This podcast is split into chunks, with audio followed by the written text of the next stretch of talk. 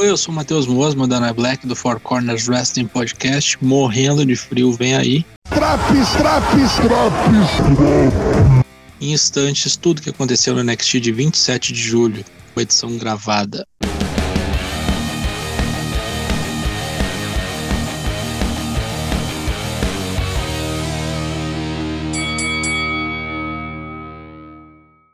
Luta 1, Pete Dunne e Oney Lorcan contra Timo Thatcher e Tommaso Ciampa. Abre muito bem o programa. Bastante ignorância nos golpes e também muita tecnicidade, principalmente de Thatcher e Dunha. Vitória fica com Dunne e Orkan após uma distração causada por Orkan em Ciampa. Isso possibilitou Pete Dunne aplicar um bitter end e finalizar o ex-campeão do NXT. Depois da luta, emerge Reed Holland, usando uma boina e destrói Thatcher e Ciampa. Depois de muitos meses, Selo cuidou para o menino que volta de lesão e até numa invasão ele parece verde ainda. Hit Row corta uma promo nos bastidores. Bifeb Top Dollar fala até em espanhol. Gostei. Eles dão a letrinha contra o legado do fantasma, que é para vagabundo ficar de olho. Devo admitir que o que Top Dollar tem de ruim no ringue, ele é bom de promo. Somou a Joe vem aí. Ele pega o papel dos 30 dias assinado, pedindo demissão do cargo administrativo, mas antes disso, joga no ringue uma cadeira e uma mesa. Ele chama Regal para uma conversa de empregado para chefe e fala que ele entende que Regal vai demitir o Karen Cross nessa noite, mas que ele tem uma ideia melhor. E pode resolver tudo em três passos. Passo 1. Um, ele entrega a carta de demissão para Regal. Não é mais o agente administrativo do NXT. Passo 2. Ele quer um contrato para ser um lutador no roster. Regal, ovacionado pela torcida, assina esse contrato. Joe volta a ser lutador. Passo 3. Um confronto contra Karrion Cross no Takeover 36, valendo o título. Regal concorda, a galera enlouquece e todos ficam felizes. Tira o título do vagabundo aí, Joe. LA Knight foi jogar golfe e o seu mordomo Cameron Grimes o acompanhou rolam umas piadas de cunho sexual, como a lavagem de bolas, e depois, como se fosse um personagem da Praça é Nossa, Grimes quer fazer uma apostinha. 5 mil dólares que LA Knight vai mandar a bola no meio das árvores. Não dá outra. O patrão erra e depois obriga Grimes a buscar a bola. Contrariado, ele vai. Depois teremos mais desse segmento no programa. Luta 2.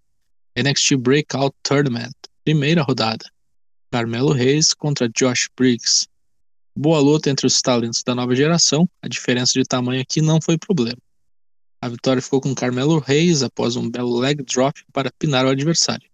Nas semifinais, ele enfrenta Duke Hudson, que estava na mesa dos comentaristas acompanhando a ação.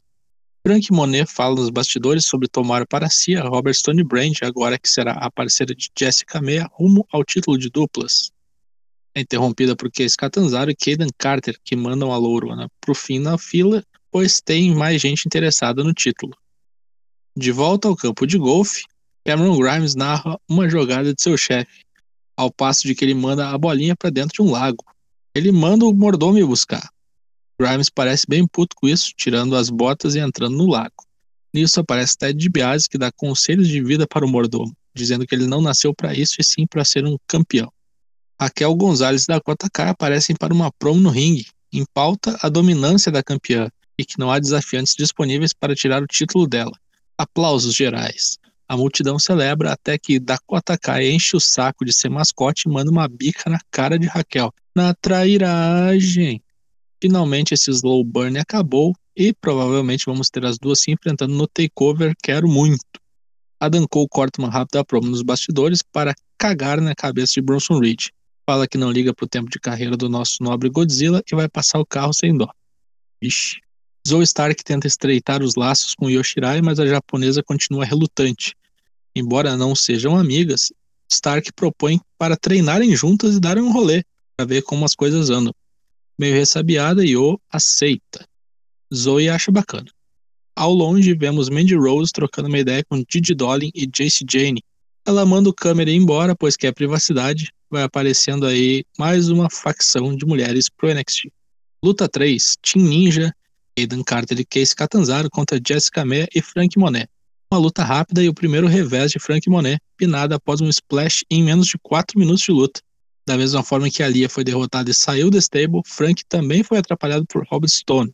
A loura fica puta da cara, provavelmente vai pegar Jessica Meia e vazar logo dessa merda de grupo, deixando o Paspalho sozinho, sem era nem beira. Roderick Strong e Malcolm Bivens são entrevistados por Wade Barrett, naquele estilão documentário. Falam sobre a parceria e como se deu esse encontro. Estão atrás de um duelo contra Bob Fish. Roderick Strong diz que na próxima semana vai acabar com Bob Fish. E quando acabar, acabou. Eu e Ivan Drago isso aqui.